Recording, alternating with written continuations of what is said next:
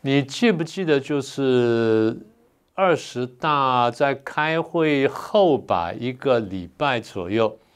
美国的一个空军大学就发布了一个一个一份文件出来，把中共火箭军什么全部摊出来了，把那个底呢底朝天呢掀了个透，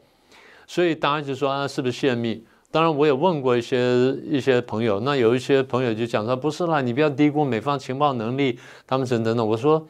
对情报能力我蛮相信的，但是你如果说连伙房送饭的道路跟时间都搞得清楚的话，那这可能不是说一般的情报能力能做得到，他应该就是有人泄密或干什么。然后呢，这第一个，所以泄密加叛国呢，这可能是理由之一。第二是我们还听说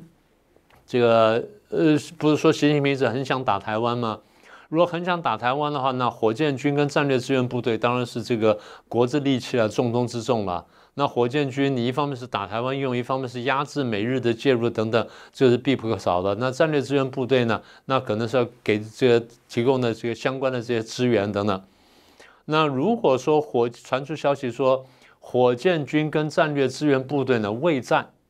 啊不敢打仗。那当然可能说，因为你看我火箭军这些机密全部被摊出来，我根本就是，如果真的开打，我死路一条。那所以不打比较好。他可能未必是未战啊。如果他有去讲说不合适打，他可能不是未战，那可能是什么？就是我们现在机密机密这个全部都泄露出来了。如果打的话呢，门户洞开，现在是不能打的。那要打的话，调整一段时间之后，等到我们重新这个部署过之后呢，等到美国没有这情报了或情报错乱的时候，我们再动手不迟。那如果他这种解释被习近平解释为畏战的话，那就麻烦。那就所以这是第二种可能性。第三种可能性，你刚刚讲说刘亚洲，我倒想起来另外两点呢。第一，你说他亲美是第一个；第二就是他来过台湾哦，来过台湾，他来过台湾，然后他反正就到处走走看看，然后是提了一些想法。他就讲说这个，他说打台湾不容易啊，要汲取什么呃古宁头那个教训啊，什么等等。那当然，后来有文章就批评他说啊，你看他，他就说不要去打台湾，他然后他说打台湾会输，其实不是，你把他那篇文章仔细读完就是，他说打台湾要谨慎了，你要把这些事情解决掉，才能打台湾，有万全之策才能打台湾，所以那样解释有点算是扣帽子了。但是我们又听说另外一件事情，就是说 刘亚洲呢曾经这个讥笑过习近平，不晓得公开还是私下的，曾经讥笑过习近平。这件事情如果是真的话，那这几个加起来，那大概就是恐怕很麻烦。但是我觉得是这样子啊，